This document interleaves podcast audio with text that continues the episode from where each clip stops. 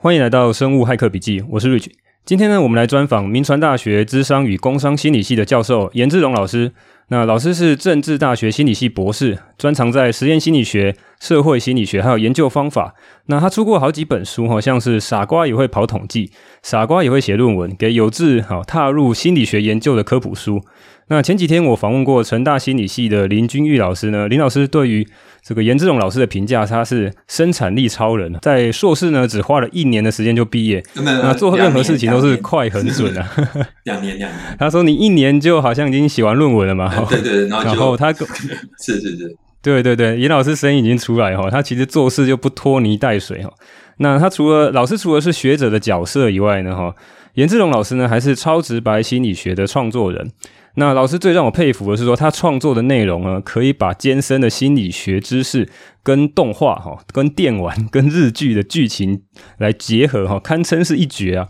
我前几天已经跟老师录过一集超直白心理学，发现老师的做事风格确实是很豪气、很爽快哈，而且可以统御各方的人马哈，用用非常好的一个效率来完成复杂而精细的工作哈。像老师的 podcast 是走比较精致的路线。他是在专业的录音间录制哈，有还有专业的这个小白当这个主持人哈，各司其职。录音当天就一天就搞定了。那像我自己录音就是在家里录哈，就土炮的风格完全不一样。民传心理系我知道应该是在龟山嘛，所以老师在 Podcast 界应该有个响亮的称号，就是龟山金城武哈。哎，老师跟大家打个招呼好吗？哎，Hello，各位呃生物骇客笔记的听众朋友们，大家好，我是民传心理系的颜志龙。哎，老师你好，那个，哎，你好，你可以稍微跟我们介绍一下你自己的背景吗？哈，还是我刚刚有没有讲错？你要补充一下。好，呃，非常谢谢 Rich 哦，我觉得 Rich 把我的呃节目啊各方面都介绍的比我自己介绍还要好。那其实我十五岁就念军校了。所以我是一直是军人出身的，所以刚刚 Rich 讲到一些效率啊等等，跟我的过去这些经历大概都有一些关系。在我们那个年代，并不是所有人都能够像现在这样子念大学。事实上，那时候要考上大学非常的不容易，大概只有三分之一的人能够念大学。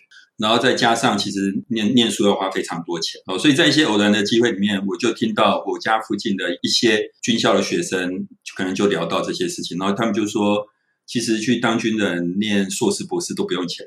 都是国家帮你出钱哦，是这样子啊，哦，原来是这样子。对对对，那在这样的一个背景之下，其实我就不是投笔从戎，是代笔从戎。哦，代笔从戎，边念军校。对对对，那念军校的其中一个很大的目的，就是希望能够在那边有更多进修的机会。因为嗯，家境那时候也不算是特别，所以后来就念了军校，然后念完硕士、博士，然后也就走上学术这条路。我其实是从那个网站上面，就是学校的网站上面看到老师的一些专长。嗯，那老师，你可以大概讲一下，你大概大类哦，大方向几个主要研究的专长是什么？好，一开始其实我在念博士的时候，念的是组织心理学啦。所谓组织心理学，就是呃，像工商啦、领导啦，其实它跟气管会有一点点像，只是更着重在心理学的色彩。嗯哼。但是后来慢慢觉得这似乎不是我的兴趣。然后我就又转向所谓的社会心理学。那其实我在毕业之后就是走社会心理学的一个取向。那社会心理学指的就是社会这两个字，大家可能会有一种误解说，说啊，那就是讲社会上的社会现象，不是。Social 这个字在心理学它的意思是两人以上就叫 social。那譬如说像我现在跟 Rich 两个人在录音，他跟我平常讲话的方式就不太一样，我的行为、声音等等各方面受到了我想象中有另外一个人正在听的影响。甚至我在讲，这像 Rich 他自己在录音的时候，他可能想象有很多听众，即便他是一个人，那仍然是一个社会情境。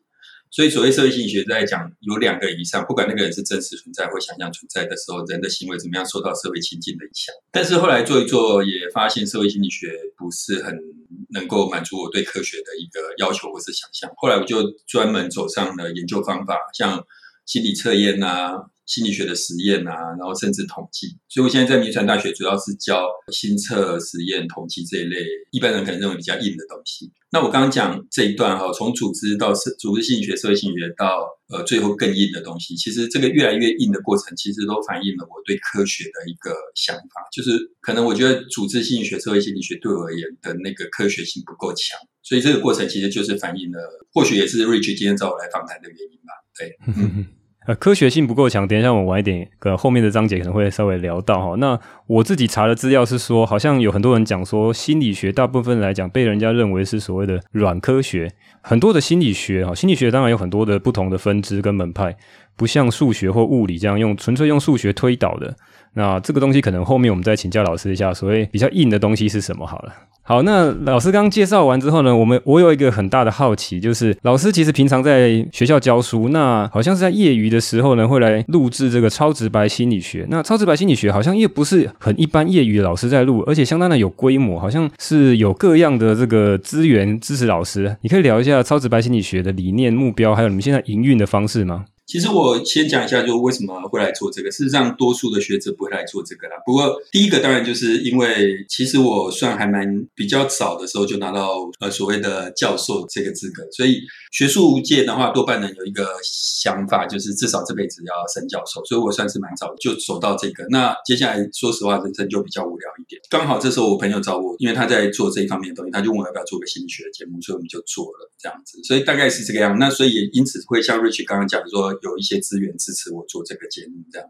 那超直白心理学，其实我觉得之前我因为要访谈 Rich，所以我有听过《生物骇客笔记》。我觉得超直白心理学的调性跟《生物骇客笔记》的调性有一些像，基本上就是用一些有趣的方法介绍一些大家感兴趣的东西。像 Rich 是主要是在保健养生方面，那我们的话也是一样，用一些有趣的方法介绍一些大家感兴趣的心理学的一些知识。好，那我稍微念一下我们里面的集数的标题，听众朋友可能就比较知道我们到底在干嘛。比如说我们讲过呃男欢女爱的心理学。嗯这听起来应该大家会感兴趣。对对对，老师，五月天为什么会红？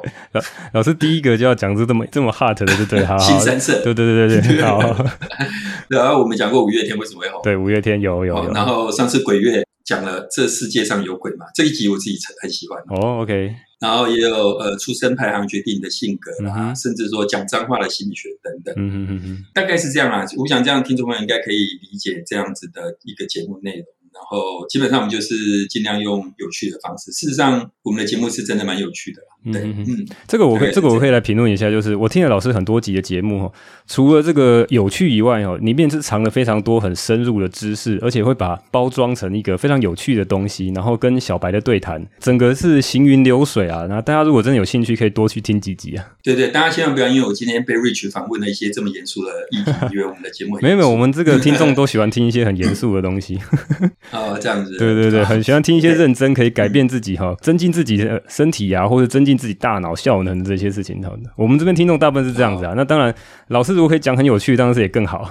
会会会。好，OK OK，那我们就进进入后面这个主题哈，就是说，我现在聊一下，因为老师是心理系背景嘛哈，然后现在也在心理系教书，那我们可以来聊一下什么叫做心理学哈。我在维基百科大概查了一下哈，就是所谓心理学哈，我在上面看到是他说在研究心理现象、研究意识跟研究行为的科学。那心理学家呢，做研究的目的是在描述。解释或是预测跟控制行为哈，那当然各有各的流派啦。那看看老师你怎么来看？你认为所谓的心理学是什么？那它到底是哲学、是艺术还是科学呢？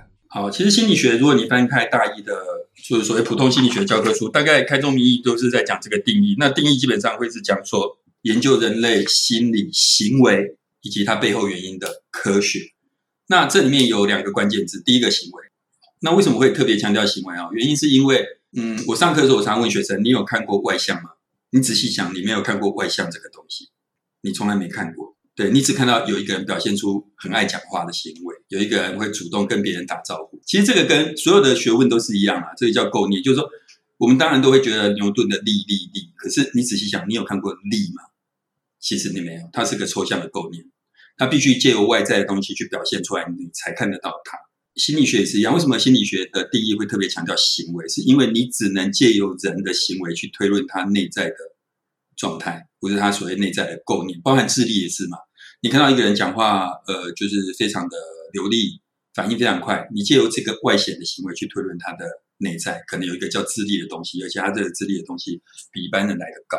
好，所以首先心理学谈的就是第一个，它是一个研究人类行为，然后去推论心理的一个一个学问。那这个学问通常我们会非常强调所谓的科学的部分。那这个科学的部分，嗯，当然我们知道说很多人会觉得说啊，心理学是从哲学啊或什么演变而来。但事实上，应该这样讲，所有的学问在它还没有科学化之前，某种程度都是从哲学演变而来的。就是在早期的时候，你与其说它是从哲学演变而来，不如说它是从一群哲学家开始谈这些事情。比如说亚里士多德，他也是个物理学家，但是我们知道亚里士多德最主要的身份是哲学家嘛。那以前学问的分工没有这么细的时候，事实上，呃，很多东西都是哲学家在谈的，包含心理学也是。那后来到了所谓的科学的兴起之后，当然分工就越来越细。接下来我们就是去想说，那到底我们说心理学是一门科学是什么意思？你怎么去说你是科学？然后你怎么说哲学不是？嗯哼，对不对？是。Rich，你觉得科学是怎么样？哎，我听起来好像是这样啦，就是说心理学有很大的一个过程，可可能每每一门的这个学问都一样啦。那以现代心理学来讲，就是很在意。所谓的科学嘛，是这意思吗？就是以现代来讲，大家在谈论的真正的心理学，在学校里面研究的，就是是有很高的科学成分，而不是哲学或艺术的成分嘛？是这意思吗？是这个意思。但是问题是说，到底什么是科学？那为什么哲学家跟艺术的人不能说它是科学？OK，对不对？那重点就会是在于说，刚 Rich 讲到一个很大的重点，大家现在都很强调科学性，像心理学，对不对？对。你不强调科学性会发生什么事？你知道吗？科学有一个很大的特色，就是它可以重复嘛，那它可以任何人来做，它可以反复验证这件事情嘛。是，但是重点是你如果不强调自己是科学，你拿不到钱，拿不到钱。对对 对，科技部不会把钱给你啊，对吧？哦，是这样，是这样，这是很实际的哦。所以我这边要讲一个故事给大家听，嗯、跟我现在讲的有关，我绝对不是在乱哈拉。是在早期的时候，大概在一九五零呃一九四几之类的哈。嗯英国的国家科学委员会有一群物理学家，他们说心理学不是科学。心理学不是科学没关系啊，不是就不是嘛。但是重点来了，下一句话比较重要：心理学不是科学，所以我们不要把钱给他。大家就紧张啦，对吧？那好，现在接下来当然就会出现一个问题，其实也就是我刚问 Rich 或者问听众朋友一个问题：那你凭什么说你是科学？哦你怎么证明心理学是科学？所以我 deserve 去拿这个钱。对对对，这是不是一个很关键的问题？是，有一个美国的学者就跳出来解决了这个事情。他提了一个观点：一个东西是不是科学？很简单，测量。测量，你能不能测量啊？你说有智力，你有办法测量智力吗？你说有外向，你有办法测量到外向？哎，老师，对不起，我打断一下，你刚刚一直在讲这个外向，可以解释一下外向是什么？外显的现象吗？还是什么？啊，这个词我以为是心理学很大家都知道，外向就是一个人很内向外向哦，内向外向哦，对不起，好，很内向外向，不是说神经质，好，让我了解，对对对，OK，对，那所以我就说，你说有一个人很外向，你说有外向这个东西，或者你说有神经质这个东西，嗯哼，你要宣称有这个东西的一个重点，就是你要能够测量到它，没错吧？没错，没错。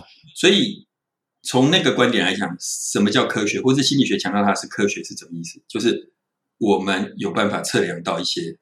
构念就像物理学家有办法测量到力、质量、加速度，嗯哼，这样子。好，所以为什么到最后心理学是科学？然后它常常会跟所谓的量化这件事情，好像常常会混在一起。它的原因就是因为它是从测量来，这样子。嗯、那可是我在老师的文章上，我也看了老师很多的这个部落格的文章，其实也有一些心理学是一些质化的研究，对不对？那跟现在主流的量化好像不太一样，可以稍微介绍一下吗？OK，这个、哦。质化量化，这真的是一个很复杂的议题了。那如果听众朋友你们是学社会科学的话，我非常推荐各位去看 小弟的著作《傻瓜也会写论文》的第十章。哦，好，有非常清晰的解释关于这件事情，因为这件事情真的很复杂。那我我我试着讲看看，就是说听众朋友能不能理解这样的一个概念，就是说。质化跟量化有两层意义，最简单、最表浅的意义就是收集资料的方法跟解释资料的方法。嗯哼，有一种人用的是数据、问卷，所以这种很明显它就叫量化嘛，用统计嘛，这个大家一定比较容易理解。所谓的质化，在方法上通常用的就可能就会是呃观察的记录啦，可能是访谈的资料，就像我现在跟 Rich 的这段访谈，它是可以被分析的，这种就叫做质化。好，这个是最表浅的一个。解释方式也最容易理解，但是如果质化跟量化只是仅止于此，就不会这么复杂了。嗯哼，所以关于质化量化，它有一个更深的解释，就是呃，社会科学界里面有些人对于嗯、呃、研究应该是怎么一回事的想法完全不一样。不一样到什么地步呢？譬如说，我们都知道说，呃，研究嘛，研究的目的是什么？累积知识，发现真相嘛，挖掘出真相，挖掘出知知识，然后呃等等之类的。有一派的人认为。研究的目的并不是要累积知识哦，这很神奇，对不对？嗯，那研究不是要累积知识，是要干嘛？这就非常的有些传统的学学者就不能接受。但是这一派人，也就是一般人口中所谓的纸化的学者，他们认为所谓的研究，他的目的不是要累积累积知识、发现这样，他的目的是要去带给阅读这个研究的人一些感动，感动，或是他想要借由他的研究去改变他研究对象的行动，改呃、是不是很抽象？他要改变他受到他研究对象的行动，对，他们这叫 empowerment，就是说，譬如说赋能。赋能对，就是说，譬如说，我们我们上一辈的很多呃妇女，他们是都是以夫为天，然后觉得一切就是呃等等之类的。好，那有些研究者他们去访谈这些人，他们是想要借由这个互动互动过程当中，告诉他们说，你可以不必这样，你可以活出你自己，赋能给他 power。所以他的目的，整个研究目的，什么叫做他的研究是个好的研究或成功，就是他的研究对象被他改变。这样子哦，哇哦。对，我们很难想象这个叫科学研究。多数人可能这跟多数人的科学研究的想法完全不一样。嗯哼。可是植化研究里面有很大的一派的人是是持这样的观点。所以你看，为什么我刚刚一开始会说植化量化很不容易理解？是因为他们连根本的研究是为了做什么，想法都完全不一样。但但是我听起来直化的研究，如果是这样的目的的话，它有点像是一些。调查型的记者做一些很深入调查的报告，是不是这样子？有点像在讲故事，或然后他要去很深入的去挖掘某一个人的故事。对，所以有时候这些东西他会跟报道文学的东西做结合，oh, okay. 或是他们会所谓的田野调查会做结合。嗯哼，对。那还有一个问题就是，我记得在部落格老师的部落格上面看到有一篇文章叫“浅浅的挖能够发现石油吗？”嗯，那好像说，在用植化研究也能够累积一些知识，因为表浅的这种大样本的研究好像会有些限制，是吗？对，那如果要谈这边的时候，我觉得我们就又会回到我刚刚讲直化量化的区别有两种层次，第一种层次叫方法的层次，纯粹只是你用什么方法，对不对？对。第二种层次是我刚刚讲的，连什么研究目研究是为了什么，两边的看法都不一样。是。你现在谈的这个问题，它就必须要回到第一个层次。简单来讲，就是我们利用访谈的方式，利用观察的方式得到的资料，跟用问卷实验得到的数据比起来，谁比较深？当然是访谈啊。其实是在谈这个问题。对，访谈的东西一定比较深入。其实很多早期的心理学研究，事实上是很用访谈或是用个案的方式去得到的。他们一样找到了一些很重要的法则，但是在现在这个这一类型的方法，几乎已经是大家比较不不是那么认可。现在都走向很传统的量化研究，就是大样本然后发问卷。那这个发问卷大样本的东西，它就会让不容易让东西变得深入。所以某种某种程度可以说，量化的研究虽然现在是主流，但是它似乎也一定程度的使得我们的知识或者理论不容易变得深入。我有一个非常好的。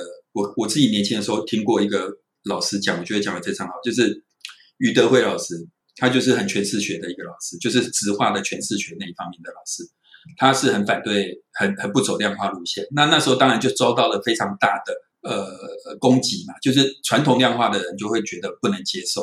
他们当时我记得那个老师，一个老师跟余德辉老师在对话的时候，那个批评他老师，他这样说，他说质化的心理学就是余德辉老师质化的心理学。不是科学，他说：“你们这个东西怎么会叫科学？”但是余德辉老师讲了下一句话，让我觉得超酷、超厉害。他说：“科学的心理学不是心理学，科学的心理学，你们做这些量化，你们这个叫心理学吗？你根本没有办法深刻的理解人是怎么回事，只是在一些表浅的变相上面玩统计、跑相关。所以人家说直化的心理学不是科学，余德辉老师会说科学的心理学不是心理学。”所以我觉得质化量化的这一方面大概就是这样。那我那篇文章多少也是表达了这样的观点，就是我觉得量化是主流，但是它会让我们的很多东西变得比较表浅。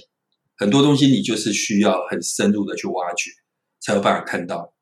所以以我刚刚讲的两个层次来讲，一个是方法的层次，一个是研究目的的层次。研究目的的层次，我是跟传统心理学一样的，我觉得研究的目的就是要科学研究目的就是要累积知识。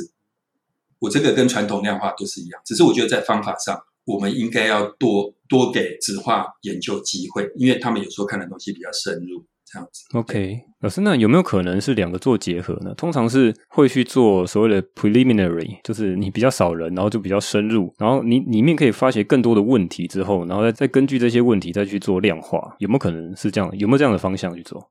有啊，这个就是所谓的混合研究法。但是我觉得这个问题它一样会是在于你在前面那个阶段，比如说你用质化得到深层的东西的时候，你怎么把它转为量化的东西，而不失它的深层？哦，这件事情不容易。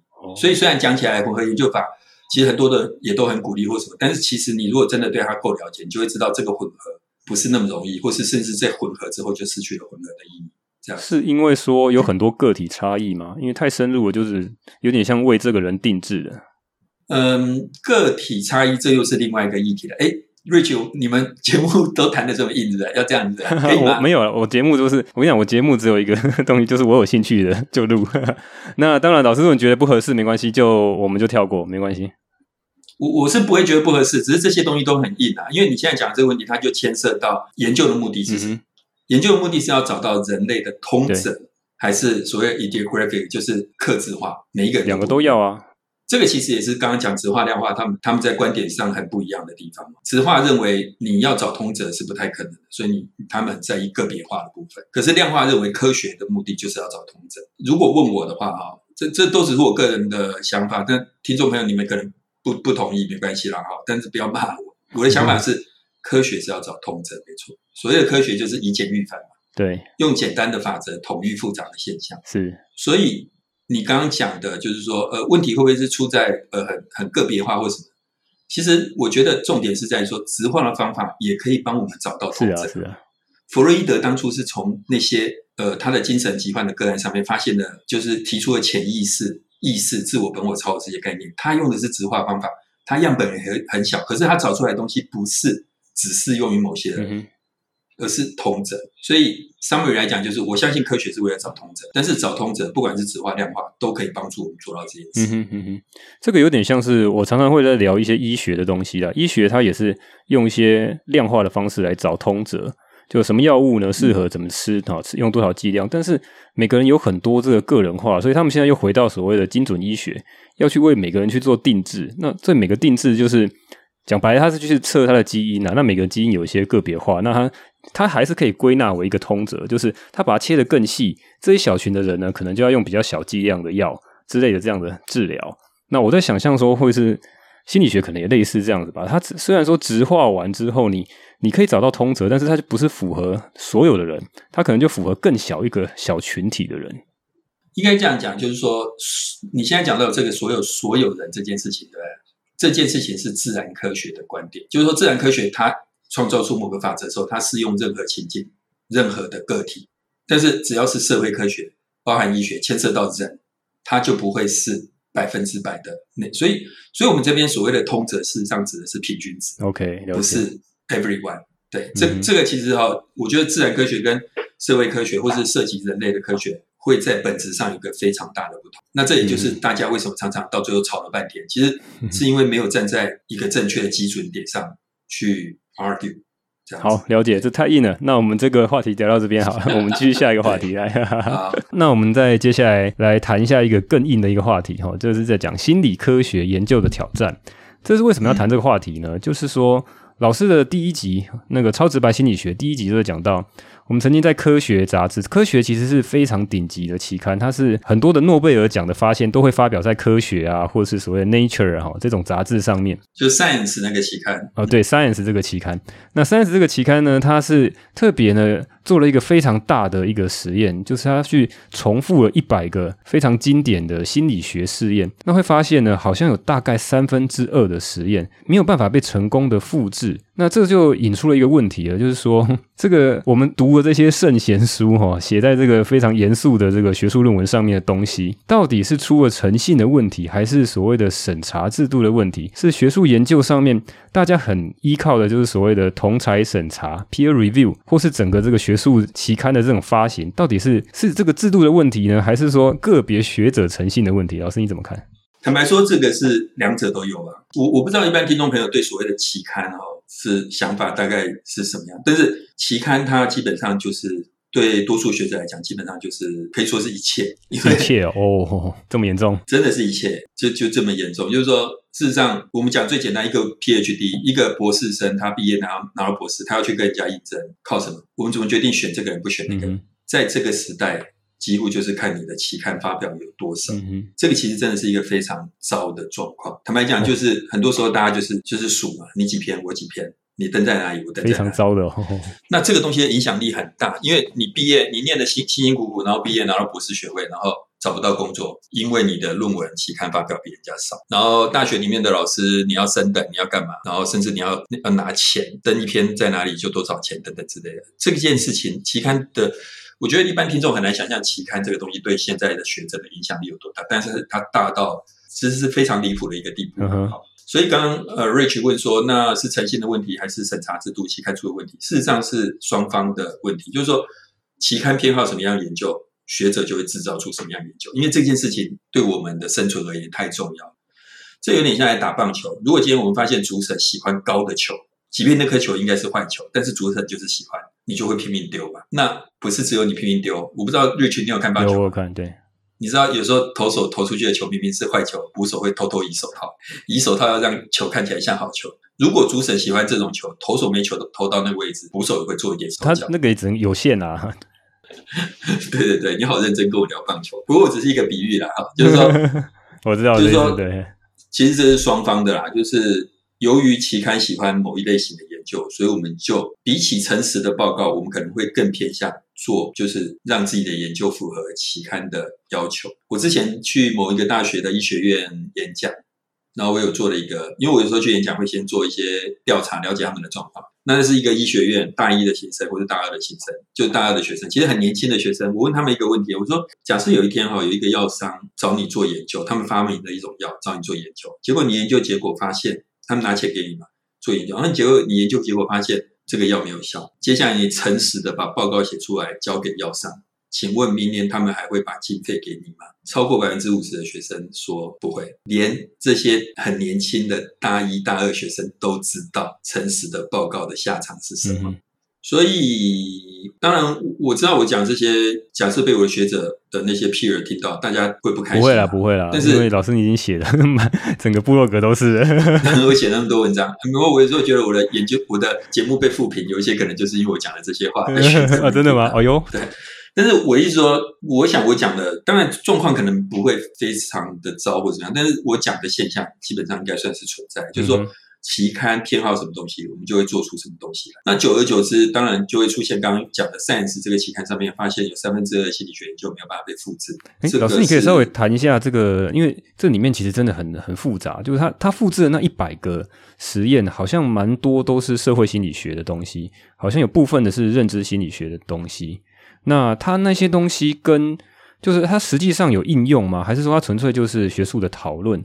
呃，会讲到这个医学的话，哈，就是很多时候医学的药物是一翻两瞪眼，而且它这个伤害很大，它 hurt 很大。它如果出去了，然后没有把关好，可能会让很多人受伤，或让很多人生病，甚至死亡。啊，这个东西就跟利益冲突有很大的关系。如果它这个超级庞大的利益的话，那我们就可以想象说，背后可能有一个黑手一直在操控这件事情。但是如果是呃这边 Science 在讲这一百个所谓经典心理学研究，大概会是什么样的研究呢？里面？你说大概会是怎么样？对，大概会是怎么样类型的研究？它是一个很牵扯到很多利益的吗？还是说它只是大部分就只是说学者会互相来引用的？其实心理学研究实际对现实造成影响、造成 impact 的非常的少。像 Rich 现在讲的一件事情，就是说会死人，对不对？会让呃什么事情变糟，其实不多。我觉得这件事情也也很瞎啦。就是说，你知道我们一年有多少研究吗？我不知道。我今天要上 Rich 的节目之前，我其实我们可以顺便谈一个我觉得有趣的事，因为 Rich 的节目是跟某种程度是跟呃健康照护有关，所以我就用 Health Health Care 就是健康照护去 Google Scholar Google 学术期刊搜寻这个关键字 Health Care。Rich，你猜有多少篇跟 Health Care 这个字搜寻的？Health Care，嗯，几百万篇之类吧。四百多万，四百多万篇，OK，合理吗？合不合理？合理啊！我意思说，这个世界上有四百多万篇 healthcare 的论文，这是怎么回事？就很多人要那个毕业啊，不是吗？没错嘛，哈，很多人要毕业，所以这个其实你看哦，很多人要毕业，硕士生、大学生，你不觉得这个事情很奇怪吗？硕士生可以做研究，大学生可以做研究，大家都可以做研究，仿佛研究是一件呃，有点像我们在路边放个摊子做生意的感觉，对吧？大家都可以摆摊，科学什么时候，或是科学怎么会变成这样？我自己在上课的时候，我常常讲一个白曼巴的故事给我学生听。那个白曼巴就是我们知道有一个 Kobe Bryant 叫黑曼巴，NBA 超级巨星。有另外一个人叫白曼巴，这个白曼巴呢，他这辈子在 NBA 平均每场得分只有三分，所以他是一个板凳球员，但是他人气很高。我要讲的重点是，很多人有一些素人就会觉得瞧不起他嘛，啊，你这个板凳球员挑战他，譬如说有一次高中生，有一个高中生自认为自己很厉害，挑战白曼巴，结果十一比零被海地。我讲这件事情的重点就是，这是职业球员，即便他是一个板凳球员，他仍然是地球上最会打篮球的五百人之一。这就叫学术，学术不是任何人都可以做的，不是大学生也可以做个研究。呃，硕士生也来做研究，甚至我可以可以说，很多博士他的专长也不是做研究，他可能是实务很厉害，但不见得适合做研究。研究，我刚刚讲那段故事是要告诉大家说，研究本来应该是很严肃，应该是像 NBA 一样，不是每个人都能做了。那现在我们刚刚讲 Healthcare 有四百多万篇，你随便输入一个关键字都是四百多万篇，五百多万篇。三百多万篇，仔细想就觉得不合理。或是我们倒过来想，如果今天有四百多万篇 healthcare 的研究，我们对人类的健康照顾的知识应该已经不得了了吧？嗯，应该已经有非常可怕，像像登陆月球一样的那种感觉。可是事实上，你会发现我们在很多地方，像 Rich 读过这么多，应该就会多多少少知道说，很多东西就是不确定，很多东西就是没有找到有效的方法。有四百多万万篇研究，怎么会没有？为了要出呃出一篇之类的。原因就是这些研究的品质本身都不好，或是这些研究的品质。那在这种情况之下，你说它怎么会对现实产生影响？所以刚刚 Rich 问我的一个问题：我们的那些研究重复复制不出来，等等之类的，那是呃，大家对研究这些研究对现实是有产生影响还是什么？我可以跟大家讲，心理学大部分的研究对现实都没有影响。哇，听起来好，这真的很奇怪。就是我们有几百万篇研究，可是我们对现实没有影响。听起来好难过。不过好险啊，这样子复制不出来也不会死的。可是这时候你就会觉得学术产业很奇怪，对啊，对不对？到底就是说我们每年花了这么多的经费，那刚 Rich 问到了说，那这些东西是学者们互相引用而已，还是对现实有影响力？答案就是学者们互相引用来引用去，却鲜少对现实造成影响。鲜少，但是呃，几百万篇的这个研究里面。我相信，当然是有很多是所谓的充数啊，他就是为了要这个更多的篇数嘛。甚至我看到很多的为了要充篇数，他就把它拆很多篇。啊，最最明显就那个健保资料库，之前被国外抓到，就是拼命的去量产那个论文丢上去。嗯、那但是总是会有一些所谓的突破性的一些研究吧，大概每年应该都会有一些吧，就是它还是慢慢的在进步，是吧？你说心理学吗？对，会有这样子吗？会有这样现象吗？欸、我如果再讲下去，我会被逐出心理学界。好，我我我可以跟你讲，我觉得没有、啊、真的，所以它进步是非常非常缓慢的，是吗？我刚刚前面有跟大家讲到，说我后来做 podcast 等等之类的？是，其实其实其中一个原因是因为我觉得我继续做这些研究没有很大的希望跟未来。我有时候跟人家讲，我现在讲的这句话会不会要得罪不了？现在的心理学就像一千年前的物理学。那这是这原因是什么呢？就是总是会有一些很兴奋、很有趣的题目啊，然后还没有得到答案啊。因为我们对于研究的思考方式完全是错误，哦，这很深层呢。举例来讲啊，我我之前在我 podcast 上我也举过这个例子。一千年前的物理学家，亚里士多德那个时代的物理学家，他们觉得东西往上丢为什么会掉下来？因为他累了。嗯、他们相信石头跟人跟动物一样也会累。哦、如果我们是站在这样的角度去思考，嗯、继续发展物理学，你觉得结果会变成什么样子？所以我刚刚讲说，Rich 说怎么可能做这么多，或是怎样，总是有一些问题呢？我觉得问题不是在于我们有好的问题或什么，而是在我们思考的方式、做研究的方式是不对的。这也是为什么后来有一些质化的人跳出来，或是余德辉老师他去讲说，我们量化的研究出了问题。这边我要再讲，就是说我并不觉得量化有问题，而是而是我们思考问题的方式，或是我们思考研究的方式是不对的。那如果要我再举一个，也许大家可以听懂的例子，很简单，就是你有多少构念？譬如说，你去想物理学，物理学有多少构念？F 力。M 质量 a 加速度，牛顿用这几个。老师，我又听不，我又听不懂嘞。老师，对不起，你刚刚讲构念是什么意思？构念就是像力，力这个东西，我刚刚讲它不存在，对不对？呃，不是不存在，对不起，你看不到它，对不对？事实上，你也可以说它不一定存在，是因为牛顿创造了这个概念，他用这个概念来解释世界，而且解释的非常。你讲的是概念还是构念？在我们学术里面叫构念，但事实上你可以把它理解成某个概念，某个用来解释。构念是哪个构？呃。构造构造的构构念，construct 对构念，或是有的人叫建构，反正就是 construct。Oh, okay. 那你可以把它理解为概念。Okay. 那牛顿创造了使用了力这个概念来解释这个世界，而且解释的非常好，对，对不对？它只用了两三个概念嘛，对不对？你其实你只要去想物理学的东西，全部都只用了很少的概念，但是它就解释了这世界上绝大部分的现象。可是社会科学有多少概念？非常非常多，多到爆炸。没错嘛，对吧？你随便讲嘛，像什么呃，自我实现预言，像我们刚聊到的嘛，什么毕马龙效应，然后什么太多了，一千个都讲不完。怎么会有一个科学是用一千个概念来解释这个世界，还解释不完，而且每年还在产生新的概念？这个就是我刚刚讲说，问题不是在于说这么多研究怎么没有做出来，或是什么之类，而是在于我们思考的方式根本就是错的。可是这个东西我就觉得很奇怪，比如说好了，现在。我记得在前一阵子、前几年，有一个行为金融学的诺贝尔奖得主，他应该是发在经济学还是什么样？他的他就是结合金融跟心理学的一些概念，然后有确实对这个社会有些影响哈。他就是你至少用那种方式，有些因子哈，所谓的因子投资，也让你能够获利。那这个东西其实心理学跟很多的不同的学问可能会有些结合，它不是就在研究。人的行为背后的心理现象嘛，然后甚至是预测，那有时候去操控别人的行为，当然不是百分之百啊。这种社会科学就是，我如果能够影响部分的人，或是预测部分人的行为，那就相当的有价值啊，不是这样子吗？我一直以为是这样子。是啊，如果你能够预测影响一部分的人就很好了，但是这个部分是多少？百分之一、百分之五、百分之十？一个所谓好的心理学研究，或者一个效果够大的心理学研究，应该要有多少的预测力？这又是另外一个议题了，对不对？那我们还是回来这个科学杂志这篇哈，Science 这篇去复制了一百个实验之后呢，发现有蛮多的实验，超过一半以上都无法复制。那老师在呃超直白心理学里面也有提到，他有一集就第一集嘛，就讲到说，那我们怎么样去看这个实验到底是可不可靠？那老师的讲法好像是说，呃，太炫了就。比较可能是不可靠，但是这样子好像也是比较很难去依从哈，没有一个很好的这个方法。如果是一般人，可能就比较难啊。但是如果是专业的心理学家，受过长时间训练的，有没有什么更深入的方法？假设你今天在看论文的时候，你能够比较高几率的挑出一些比较好的、品质比较好的、比较有可能是真的，有没有什么样的技巧？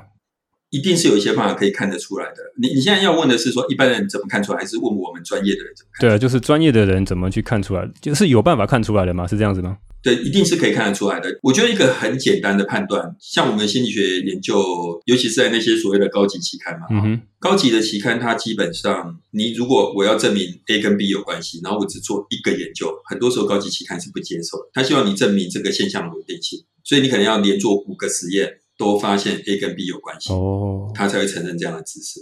可是，其实连续五个研究都发现 A 跟 B 有关系的几率并没有那么高。事实上，你五个里面可能有四个发现，一个没有发现，这才是一个比较合理的现象。所以我说，一个最简单的判断方法，如果你发现他连续五个都显著，连续五个都得到支持他假设的结果，这个论文在几率上其实就是可以被被讨论。有可能他做了十个，然后挑五个给你。对，这就是重点。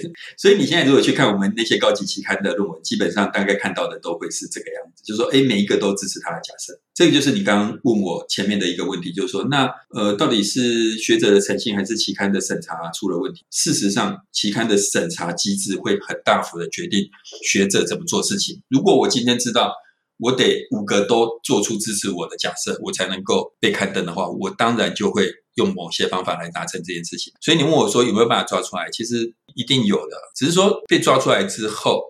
你怀疑之后，其实你没有办法轻易的去否定对方，因为你也只是间接证据嘛。你说啊，发生的几率很低，但事实上它就是发生。你没有办法，因为我这个几率低的事情发生去质疑我。事实上，在 Science 这一百篇论文之前，我在国外开研讨会的时候，好几次就跟一些国外的学者就是聊天的时候，他们就有开开玩笑的说，那些高级期刊的东西不要太相信它。当时大家其实心里头多多少少都知道了，只是那时候还没有人做像 Science 一百这种这种事情。那我我这边想顺便讲一下跟 Rich 节目有关的，因为 Rich 是以医学为主的嘛。Rich 刚刚有讲到说啊，那像这种医学研究，因为它知识挺大，所以是不是呃就比较不容易发生所谓的无法被重复验证等等的？其其实状况也并不是那么好，对不对？都一样，因为都一样，因为都一样，对啊。所以呃，其实过去很多医学研究也都说，其实复制的成功率没有很高。像之前嘛，我记得去年还是什么时候就有在讲维骨力到底有没有效。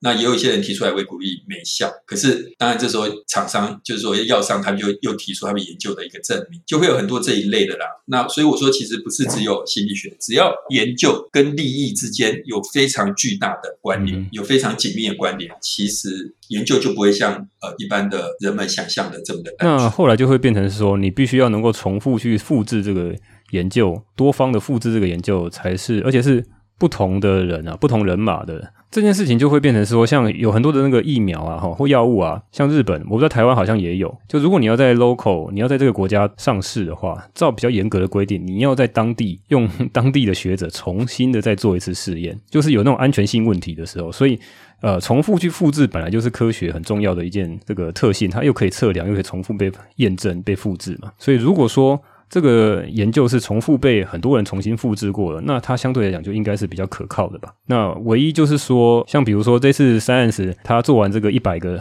复制的实验之后，好像有一个期刊叫做 JPSP Personality and Social Psychology 这个期刊，他就说他未来会增加更多哈，鼓励大家来做复制型的研究，然后这样的制度上面的改变，也许就会让更多的这个研究会比较杀力，因为它。没有 incentive 嘛，就是说你今天出去的时候登上去就结束。但是比如说像药物啊，或者是其他的治疗方法，它必须至少要满足一个安全性，否则后面就被告就被告到脱裤，要赔到不行了。所以它可能在安全性上面比较会有严格把关，就有很多药厂常常会被告到赔天价这样之类的。那当然，它跟这个利益，跟它得到利益，跟它未来可能损失，它会去做一些衡量。药厂他们会做复制，因为跟它。将来的赔偿有关嘛，对不对？对对对对，如果说有这个安全性很大的疑顾虑的话，这等于是后面他看到后面有可能的惩罚，那他会在事前稍微收敛一点啊，那就是药厂这个东西。其实也蛮多的争议了，很多的学者哈，甚至他就发表在这种很顶级的期刊来去抨击说，现在这个制度上面有很大的缺陷。药物那边就呃，我们其他的这个节目再来聊好了。就是现在在讲说，呃，假设我们今天在看新的，在看任何一个心理学的试验的时候，我们还是要以一个比较把它当成是单一的一个研究来看，就是说我们不可能只看到一篇研究就马上下定论说，就马上相信它是对的嘛。通常来讲，最好就是它有重复的验证过的实验，我们才能去相信。他是这样子吗，老师？这边我顺便讲一下，你刚刚讲到说 JPSP 有有说会鼓励更多实验复制嘛，对不对？对，那我刚不是跟你讲说，外国人跟我聊说不要相信高级期刊嘛？嗯，对。他那时候跟我讲那句话就是 Never trust JPSP。哇哦！但其实不是只有 JPSP 啦，就是自从心理学的复制危机开始之后，很多呃心理学的社群还有高级的期刊都承诺说他们会更鼓励复制。Uh huh.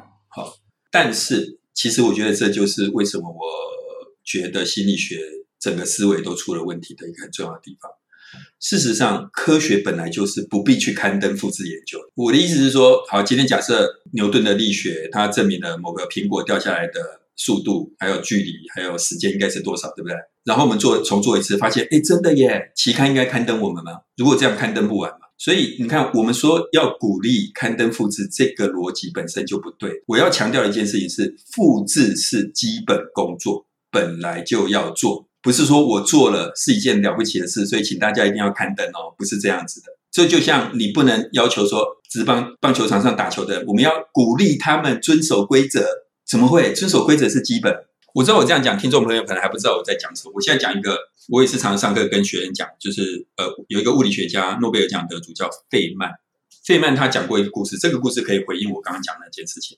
费曼说呢，他他在普林斯顿大学教书的时候，有一个心理系学生很感兴趣来听他的课。下课的时候，他去找费曼，他说：“呃，老师，我想要做根据 A 理论，我想要做某一个实验。”费曼说：“嗯，不对，你应该先回去复制一次 A 理论，确定它是对的，你才往下做。”这学生回去找心理系的老师，老师说不用了，那个人家已经做过了，你就直接根据那个理论往下做吧。这个学生回去跟费曼讲，费曼就很不以为然。其实你们如果有读过费曼写的书，你就会知道他非常瞧不起心理学家。他说我们是草包主科学。我刚讲的这段故事要跟大家强调的是，如果有一个物理学家，他宣称他发现了 A 现象，全世界不知道有多少团队会去验证看看。确定 A 现象没错。如果发现这个学者讲的 A 现象不存在，他就去投稿期刊说没有，我们的实验结果发现 A 现象不存在。所以重点是，当某一个东西理论出来，或是某一个东西出来的时候，复制是本来就要做的事，而且复制成功就没事了，不用再往下了。重点是，如果你复制不出来，就再发一篇啊，打枪他。对，它就很大的，这就是一件大事情了嘛。牛顿说苹果掉下来应该几秒，结果掉下来差了零点一秒，物理学家都不会放过你的了。哦，那心理学家会放过他，放过各位。心理学家大家就会开始有话讲了啊，那是因为样本不同啦，哦，哦，那是因为这个不一样啦，因为我们的实验材料不一样啦，就有太多借口。所以我们的重点不在于说我们不刊登复制，或是不鼓励复制，我们的问题在于第一个，没有人愿意做复制这种工作，大家觉得这件事情是无聊的。第二个，如果你复制失败了，Who cares？大家会觉得是你的问题，不是那个论文的问题。你把复制失败的东西，如果在 Science 一百之前的话，嗯、你把复制失败的东西投稿去期刊，你登不上去的几率非常高。哦、但是 Science 愿意登这个的一百篇的哈，这个非常高影响力。那那是因为这件事情啊，这讲起来有点复杂，这是学术权利的问题。对 Science 一百那个事情是，说实话，一方面是心理学对这种东西的不满，可能已经累积到一个地步然后第二个是因为作者本身可能本来在学术上就具有一定程度的影响力，所以他要集结很多团队来做这件事情。对，但是我想我要要表达还是刚刚那件事情，就是说我们心理学或是社会科学对于复制这件事情的想法，完全是不符合科学。哦，它应该像物理学一样啊，对对，就是人家提的一个东西很有趣，他如果要拿来用的话，他应该也确实去做一下。一定会去做的啦！你你看有多少物理系的研究生，他们当初一开始学做学东西的时候，就是先学复制嘛，不是吗？我们小时候也做过啊，嗯、我们在做化学实验，不就是在做复制吗？学别人做。但是你去问心理系的学生跟老师，有多少人曾经做过跟别人一模一样的实验？我敢跟你说，几率低到很夸张，而我们却不觉得这在一门科学是个问题，这是极大的问题。啊，是，这是这是心理学很独有的现象，就对了。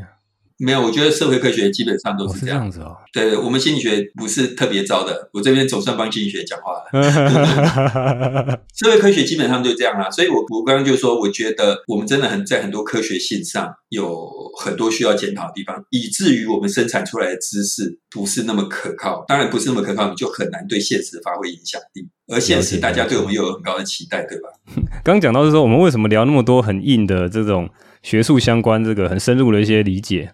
那这个东西其实一般的是听不到的哈，你在老师的节目也听不到，就是所有的人呢都可能会比较喜欢去讲一些已经呃知道的知识，有些有趣的东西，然后教大家怎么在生活上面应用。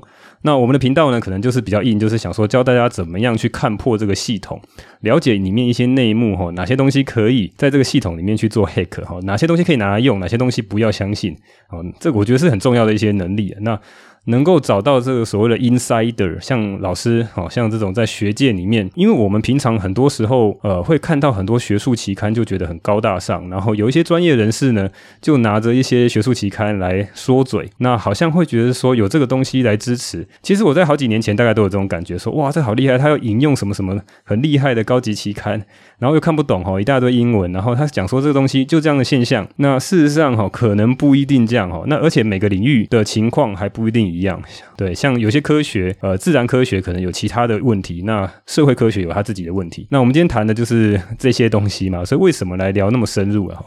对，那我觉得一般人对我们心理学或或是很多社会科学理论，大家都会像 Rich 刚刚讲那样，就是说其实判断蛮不容易的，而且我们很容易被某些东西唬。比如说像我们有时候看电视广告，它上面上面可能就呃在广告某个东西有效，然后就写营养学期刊什么什么，其实你连那个期刊是什么你都不知道，但是你那样听，对，你很容易就会觉得很棒。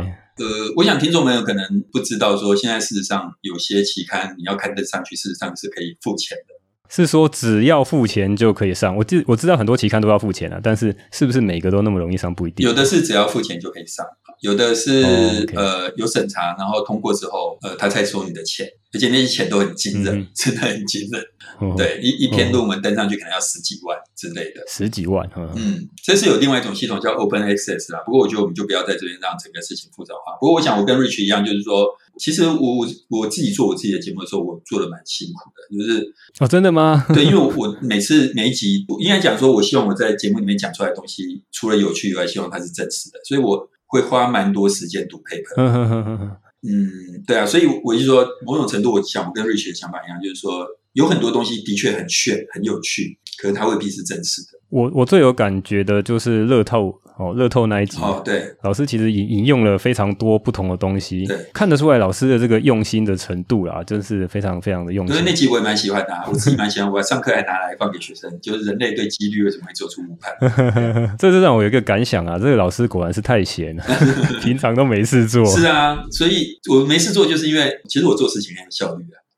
好，那下一个问题就在讲效率了哈，如何会有这个巅峰表现呢？因为刚刚讲的那个林君玉老师特别推崇这个 这个严老师哈，他说这个他做事真的非常有效率。那我自己亲身体验，上一在录超直白心理学的时候，我有一集会上老师的节目哈，大家的 大家可以期待一下。那其实我真的超轻松的，他上那一集节目大概有一半的时间是老师自己在讲，真的超开心的，也没有那么没有那么那么容易的一个访谈。然后我在上那集节目的感觉就是说，老师会把很多事情事先都想好，而且跟小白的这个各个口白跟对话都有设特别的设计，然后整个节目其实是真的有点像是在做专业节目的制作，然后这个让我非常的佩服。那老师你怎么会有这么多的精力，跟怎么样去高度的产生很好的生产力？像 Rich 说他有听我的节目，就会知道说我其实蛮常打电动的，还有也呃对电动啊，还有看漫画啊，啊还有看卡通啊，甚至追剧啊，看电影啊，看日剧啊。所以简单来讲，其实我没有花很多时间啦。我所谓没有花很多时间，我意思是说，他不会让我忙到忙不过来，因为因为我我真的做事情很有效率。那我做事情的效率大概有几个，我觉得有几个可以跟大家分享。那我不是不是很确定对大家管不管用。第一个是专注嘛，我只要一开始做出做事情，我会非常的专注。这个我觉得比较像废话，因为这种东西是特质的问题。有些人就是不容易专注，容易分心；有些人容易专注。所以我想，我只能说，第一个我有很幸运，我有一个很专注的特质。然后第二个，我在做事情的时候，我会把事情分成琐碎的事情跟就是比较大的事情。那琐碎的事情，像有时候回一些信啊，改一些论文啊等等，就是比较小的事情。那所以我通常会把这两组事情分开来。那我工作的时候，我会先把琐碎的事情都给处理掉。然后、哦、是这样子、哦。对对对，因为琐碎的事情卡在那边，你会觉得很不舒服。所以我会先把琐碎的事情处理掉。譬如说，我可能坐到电脑前，今天假设我打算要准备超直白的某一集。嗯哼。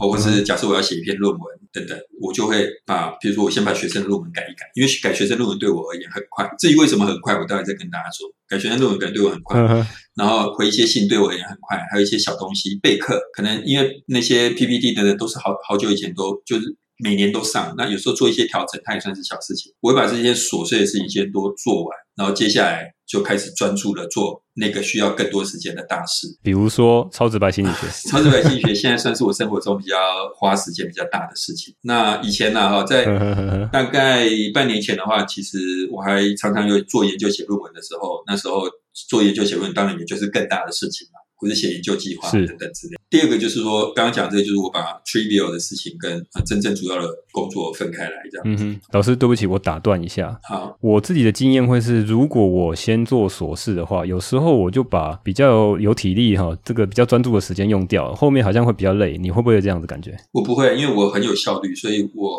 做事情通常不会到我累的地步，或是应该这样倒过来讲，这也许跟我刚刚讲的第一个专注的特质有关，就是。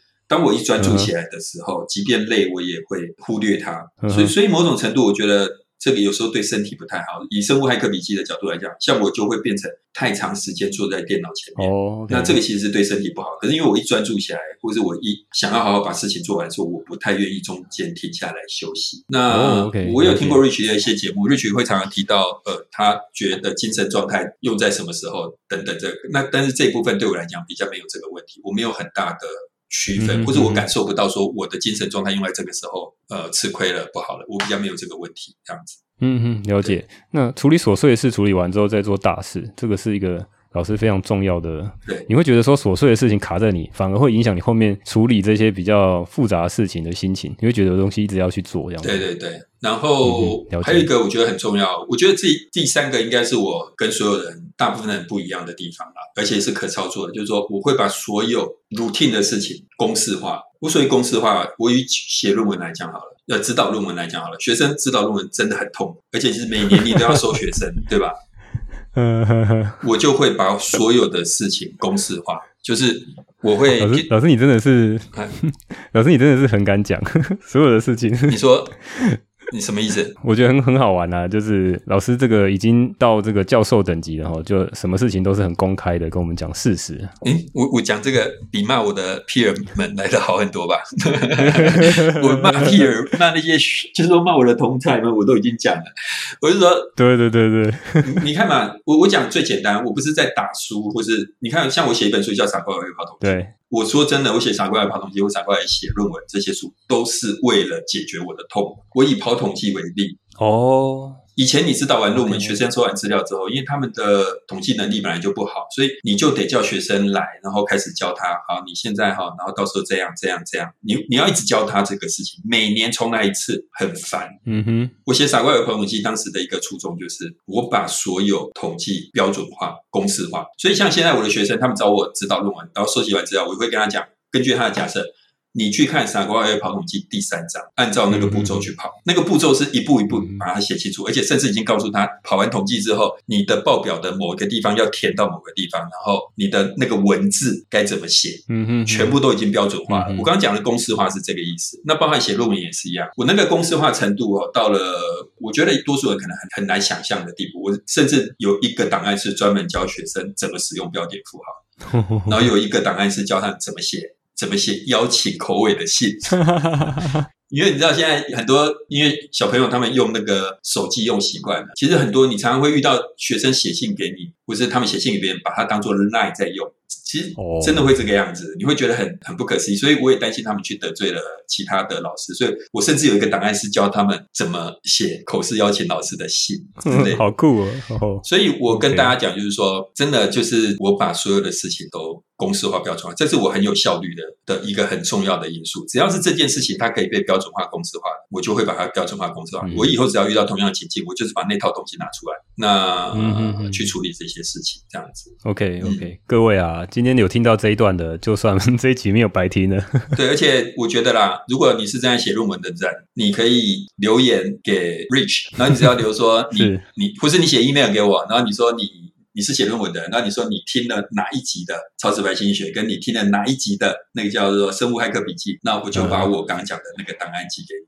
嗯、那里面有一堆东西，这样子。类似这样啦，哈，是是那留言啊，留言啊，超直白心理学也可以留言哈啊，要收集两两边的留言才会有。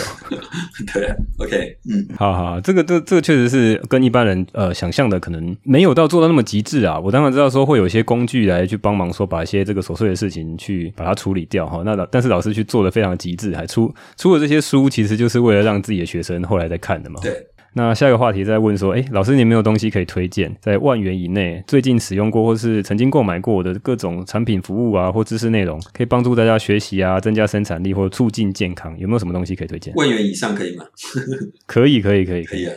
我我讲的东西很普通，但是我要跟大家讲，我为什么觉得推荐这个东西。我买了，我前一阵子啦，几个月了吧，买了一台 iPad mini。我知道 Rich 是重度的苹果粉嘛，对不对？是是是。我比较不是，其实我不是那么喜欢苹果的系统。不过我跟大家讲一下，我买 iPad mini，呃，我我讲我我我买了为什么觉得哈？第一个，因为现在是远距教学时代，那像我们教统计，其实教统计远距教学非常困难，因为你要不断的写板书嘛，你要写公式写什么，在远距教学的时候，你要做这件事情变得蛮困难。可是 iPad mini 它其实，在这件事情上，我觉得算是蛮好用的，因为我也现在也很多学生在用 iPad mini iPad 来做笔记，他们现在用那个 iPad 做笔记，真的跟我们以前我们那个时代用纸来做一样。所以我觉得第一个，它在作为一个远距的白板非常的好用啊。当然，其他平板也可能做到。可是我现在接下来要讲的就是我当初买 iPad 的一个原因。为什么我没有买其他的平板？因为我要读电子书哦，电子书。我要读电子书，当然很多人会觉得说啊，就买电子书阅读器啊。事实上我也买过，可是我用电子书阅读器的时候，我遇到一个很大的困难。我我在我自己的节目有两集教大家怎么读书，其中我有非常强调一件事情，就是。我觉得读书应该要画记，就是你要在你觉得棒的地方画线，然后贴标签等等这些。如果是纸本的书，我会这样做，可是电子书没办法这样做。所以，但是电子书当然你也一样可以在书上面画线，然后甚至写注记。可是我用的电子书阅读器，那一次我真的觉得很失望，就是说，因为电子书阅读器有一点状况，所以我就必须要重灌。那我就把我读过的书的，就是呃，我就把整台机器的档案拷贝出来，就对了。重灌完之后，我再把它贴回去。我所有的笔记全部不见了。那我就打电话去电子书的公司问，他们就说：对，如果不是从他们的呃平台上买的书，是你自己的书，是没办法这样子把笔记留下来的。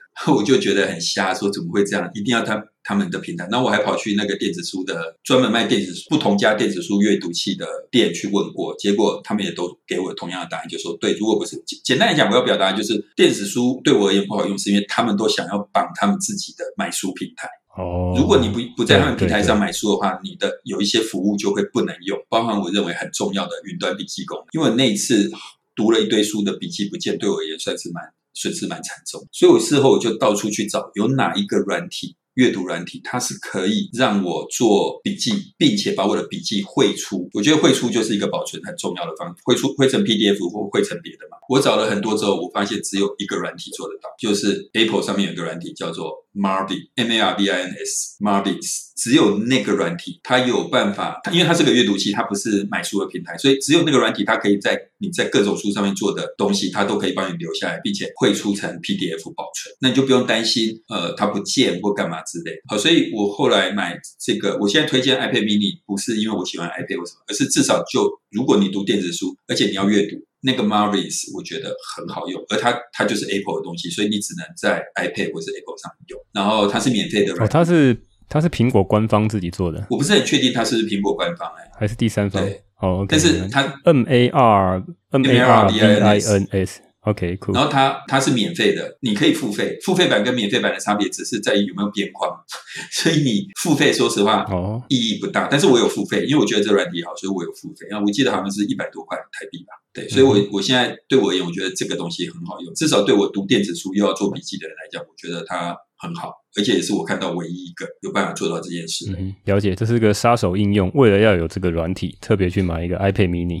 对对对对对，没错。杀手应用就是这样来的。哦、为了要玩一款游戏，就去买一台游戏机了。PS 五嘛，我最近的经验就是我买一台 PS 五，因为 FF 七太空战士第七代的其中一个 章节又来又来，只有 PS 五买得到，只有 PS 五可以玩。对对，各位，如果你的生产力够高的话，你就可以玩很多东西。对我，我真的蛮有效率的啦。对我其实。时间算是都够这样，OK，嗯，好，老师，那我再追问一下，你讲到这个读书，你用这个 iPad mini 来做的时候啊，我可能好像没有听到那一集，你可以稍微再解释一下。你读完这些笔记之后，你希望它存下来，所以你是常常会回去复习、重看你的笔记吗？对，我这边我要先讲一下，我宣传一下，就是说，如果可以的话，各位听众可以去回去听我们超直白心理学有两集跟读书有关的，嗯，那个我觉得对，我好像有听过，可是我有点忘记了，我我记得我有听过你读书，老师你也读很多小说，对对对，我我读很多，呃，没有说很多啦。其实学者们基本上都工作就是读书嘛，我不敢说我读很多，但是我就是有在读书。首先，第一个我要先强调说，不要用力的做笔记哦，不要用力做笔记。我觉得没有那个必要，因为你用力的做笔记，一方面你很辛苦，二方面它很打断阅读，第三个你将来回头看的几率也不高，尤其是你书越读越多之后。所以我并不主张用力的做笔记。大部分情况下，我比较建议的就是画线。我以纸本书为例啊，就是我就会在我觉得很棒的句子上面画线。像我最近读一本小说。那它里面有一句话，我觉得它很棒，类似这样，我就把它画线下来。这句话讲的是：旅行不是想去哪里，而是不想待在这里。我看我就觉得这句话很棒啊！旅行不是想去哪里，而是你不想待在这里。我就会把这句话画下来，然后我会在上面贴一个标签纸，让我知道我这一页曾经画过东西。那当然，如果有时候你读的东西是你除了划线以外，你还会觉得你有一些想法。像我前阵子读比特币的书，我想要知道比特币到底在干嘛。那譬如说，我可能在某一句划线，然后旁边就写一句话说：如何应对通膨的问题，就类似这样。你可能有个想法在那边。我意思说，建议大家不要用力的做笔记，但是你可以划线，还有做很简短一两句子，写下你的想法就好。刚刚 Rich 问到说，那我是会回头去看吗？我每年结束的时候的最后，也许两三个礼拜一两，我会把我这一年读过所有书，曾经被我贴标签划线的地方拿来翻过一遍，然后你就会想起很多哦，你当时读这本书觉得棒的地方，然后它等于是很快速的复习你这一年来读的东西啦。所以我觉得这个对我来讲是很重要、很有效率。那以刚刚那个。iPad 的角度来讲的话，基本上就是因为我都是把它汇出 PDF 档，所以这时候我就会打每年的最后，我可能就打开那些 PDF 档，看一下当时我画的什么东西，画了哪些句子，然后有没有注记什么事情，这样子。这就是为什么老师的创作可以这么的多元、这么的广又这么的深入，就是要更多的人生体验跟读更多的书。对啊，你说你真的很需要，是累积啊，就是你要对要做节目没那么容易啊。其实人人都觉得说 Podcast 只要一个麦克风录掉，真的要录得好，真的没那么容易，对里面要很有料。所以请大家要支持超直白心理学、生物骇客笔记跟超直白心理学。听完生物骇客笔记，如果还有时间的话，再来听我们超直白心理学。这样一定都有时间的啊，这个 老师的东西尽量听。好，那今天的访谈就到这边了，谢谢老师的时间。OK，好，好，那最后呢，我来做一些简单的总结好了。这一集呢，我们跟严志龙老师谈了很多跟心理系只有 insider 哈内部人才知道的一些事情。第一点呢，就是说心理学其实一直想要去证明自己是一种科学。我听过一种讲法，科学就是科学啊。你有听过说物理要把自己讲成叫物理科学吗？有听过化学科学、数学科学这种讲法吗？没有嘛，哈。那如果有一个学问呢，要把自己冠上科学，比方说社会科学、心理科学，甚至有些医学专家喜欢强调这就是科学，那就是科学，代表呢这些学问有很大的一部分既需要科学的成分，可能又需要一些艺术的成分。像《孙子兵法》在国外翻译成叫做“战争的艺术”，这里的艺术呢，不是指美感或音乐之类的意思，而是指只能够意会、难以言传的一些技术。所以呢，回到心理学啊，回到心理科学跟社会科学这种所谓的软科学，可能既是科学也是艺术啊。那心理学的研究方法有一种方式叫做质化研究。志荣老师解释的所谓的质化研究的方法，是利用小样本的访谈记录或田野调查的方式来做研究。而且呢，很多时候呢，质化研究的目的竟然不是为了累积知识，而是要去感动听众，或是赋能 empower 给被研究的人。那这个目前主流心理学界完全去拥抱大样本的数据，去跑统计，去跑相关哈，这种量化研究的方式是大为的不同。如果某个学者无法声称自己的研究是科学的时候，他很可能拿不到研究经费哦。那质化研究的心理学被主流学界认为它不是科学，但是呢，志荣老师引用了一位心理学前辈余德慧老师的说法，说科学的心理学不是真正的心理学，因为呢，它无法理解人的内心，无法直指内心深处的感受。那身为一个理工阿宅的我，对这件事情的认知冲击真的非常非常大。可能要好好思考一阵子才能够理出一点头绪，但是呢，我直觉想到就是质化研究呢是一种体会的方法，可能可以找到一些现象跟答案。那量化研究的方式是用统计数据的方式，是来验证各种可能的现象与答案。当然，我也很认同老师的看法，研究的目的一定是来累积知识，不管是质化或量化的研究，都有可能继续去拓展我们人类认知的边界。好，那第二点呢，我们聊到所谓心理学的复制危机。所谓的复制危机呢，就是有很多的学者其实早就知道心理学界里面呢，发表在行业内顶级的学术期刊，其中很多的研究成果是极其不可靠的。这个问题已经累积到很多学者自己都已经看不下去了。所以呢，有一个心理学的大佬，他登高一呼，聚集了很多的研究人员，挑了近年来刊登在几大心理学期刊的一百篇的研究，小心翼翼的哈去取得当初实验的材料，而且呢，给原始作者来重新审阅，他重做所有实验的。步骤，然后呢，大规模的重新复制了这一百个实验，登在所谓的 Science 科学期刊上面。结果是呢，只有三分之一的研究能够成功的被复制。简单讲，就是剩下三分之二的实验呢，其实是不可靠的。那这些都是被刊登在严肃的最高学术殿堂上的知识，是学校的大学老师每天拿来教学生的一些经典知识。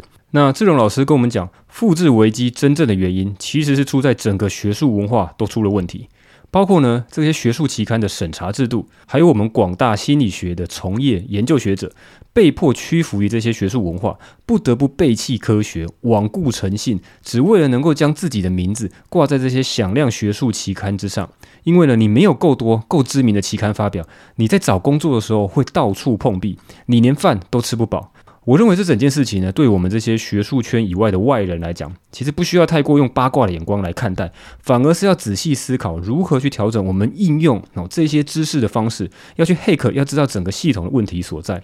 因为呢，你知不知道这些内幕其实很重要，尤其是我们这些人哦，像我然后想要白白拿人家辛苦研究的成果来满足我们自己自私的利益哈，不能搞到说人家在台上演戏，我还在下面痛哭流涕哈。那为什么这么说哈？因为我没事呢，就想要 hack 一下，操弄一下大家的心理哦，东搞搞西搞搞。举例来说哈，我其实在我的抖内的金额上面也去做了一些心理学的操弄试验哈，也就是我这个赞助的金额有特别有心机哈，我其实是想要大家来抖内中间那个金额就是六百块。那我使用的是所谓的诱饵效应哈，就是心理学上讲的诱饵效应，把金额呢定成三百五、六百、一千二哈。那诱饵效应告诉我们说，最高的那个金额是一个诱饵哈，而且呢，那个六百跟一千二还差距很大哈，让你觉得说啊，这个一千二好贵，下不了手哈。尤其是 Rich 常常在鬼扯嘛哈。那最低的金额又觉得太少，虽然觉得 Rich 常常会鬼扯些东西，但是只懂那一本书的钱好像也太少。所以呢，我希望你很大的几率可以选中中间那个六百块的金额。但是呢，整个抖内的金额的分布出来。我发现它是两极化哈，最多人是选三百五或是一千二哈，那最少的人是选六百。那当我知道说被提出的这些心理学效应有可能是不可靠的时候，我就会来思考一下，我的黑客到底要不要调整？这到底是我的操作不当啊，还是使用的情境不对哈？毕竟购买商品啊，因为原来的那个诱饵效应是用在购买商品上了，跟我现在抖内的心理现象可能不太一样，还是说我又踩到一个不可靠的研究？别人演戏，我痛哭呢？那 Science 期刊的这一百个研究被复制的事件呢，身为一个想要到处去 hacking 系统的人哦，都会想要去看细节。我看到了几件事情，虽然整体来讲呢。整个可复制率只有三分之一，但是还可以再细分。如果你是社会心理学的领域，大概只有二十出头，百分之二十，二十趴的几率是有成功被复制的。那如果你是认知心理学的领域呢，却有高达接近百分之五十的左右有可复制性。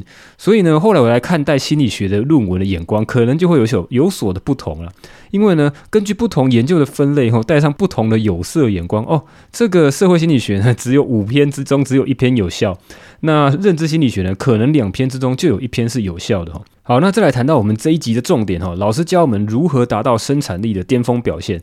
那第一个呢，是老师认为他自己是一个人格特质非常专注的人，他天生就有一个做事情起来可以全力投入的特质哈。但是没关系，如果你没有这种特质，大多数的人都会有拖延的个性。那我之后也会找另外一位心理系的老师，是林君玉老师来做访谈，他可以来教我们，如果你有拖延倾向的话，可以用哪些的策略来改善。那因为林老师的录音呢，我们远端录音又出了一些问题，我可能需要花。花点时间再跟他重新录制部分的内容哈。那第二点呢，这个志荣老师跟我们讲，琐碎的事情要先做哈，这又颠覆了我的想象。因为呢，我看过大多数的生产力书籍都是建议说，大家一定要去做重要的事情哈，一定要先做重要事情，先做完再去做一些杂事哈。你会常常看到脸书或是 YouTube 上面有个人拍那种影片哈，视觉化的影片，跟你讲说，一个玻璃瓶里面你一定要先放比较大块的石头，再去放比较小块的石头，再去放一些碎沙，最后是放一些小小的颗粒哈。这样呢，你才。然后把大石头放进去啊，否则的话，如果你把沙子先倒进去，倒满了，你大的石头就放不进去了哈。这个大的石头就比喻成比较大的、比较复杂、比较花比较多长时间要做的事情。但是呢，志荣老师的做法是说，他要先把烦人的琐事先去处理掉，才能够心无旁骛、专心一意的做大事哈。但是你要把这些琐事有效率的处理掉。就是今天老师要建议给我们最重要的一点哦，就是琐碎的事情要公式化。这边讲的公式化，如果用软体的角度来看，应该是类似像模组化哈，就是你会把一些重复用到的一些事情，把它写成一段重复可以被引用的程式嘛，像 function 啊或 method 哈。那如果你没有写过程式的这种模组的话，你可以想象它就是一个反复要被重复执行那个东西的哈。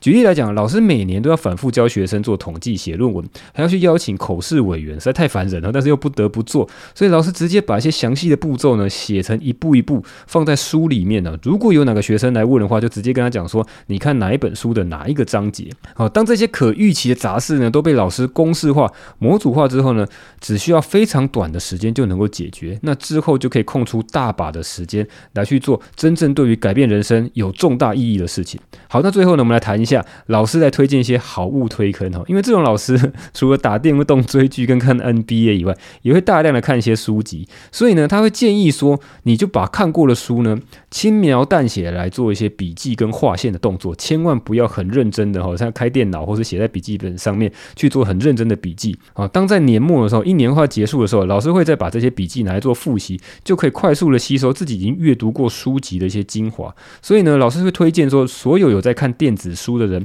可以去下载、去 download 或者去购买一款这个在苹果的这个 App Store 上面的一款阅读器，叫 Marvins。那虽然老师在节目上说是叫 Marvins，但是我查了一下 App Store 上面是 Marvins Three 哈，应该是第三代的阅读器。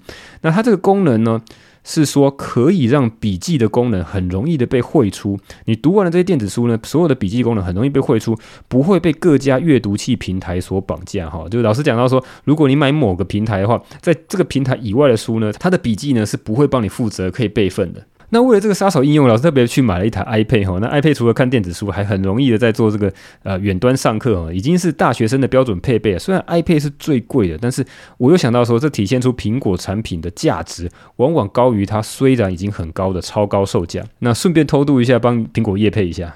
好，那今天就这样了。哇，我光整理这个东西就很复杂，老师讲的东西真的很深入，很难去理解。但是我尽量用我自己的经验来帮大家做个简单的统整。好，我是 Rich，这里是生物骇客笔记，拜。